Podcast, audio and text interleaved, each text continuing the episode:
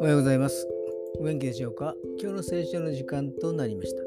今日の聖書の箇所は新約聖書ガラテヤ人への手紙5章5節。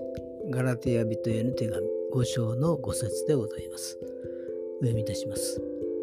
私たちは義とされる望みの実現を信仰により御霊によって待ち望んでいるのですから。アーメン私たちは神様の恵みによって精霊の助けでイエス様を救い主として告白し救われました。聖書の実、信仰の実、恵みの実、イエス様の十字架以外には誇るものはないと説いたのです。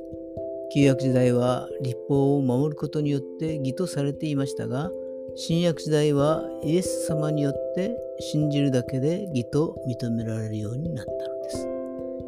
今日も主の恵みに感謝できますように。それでは今日という一日が皆さんにとって良き一日でありますように。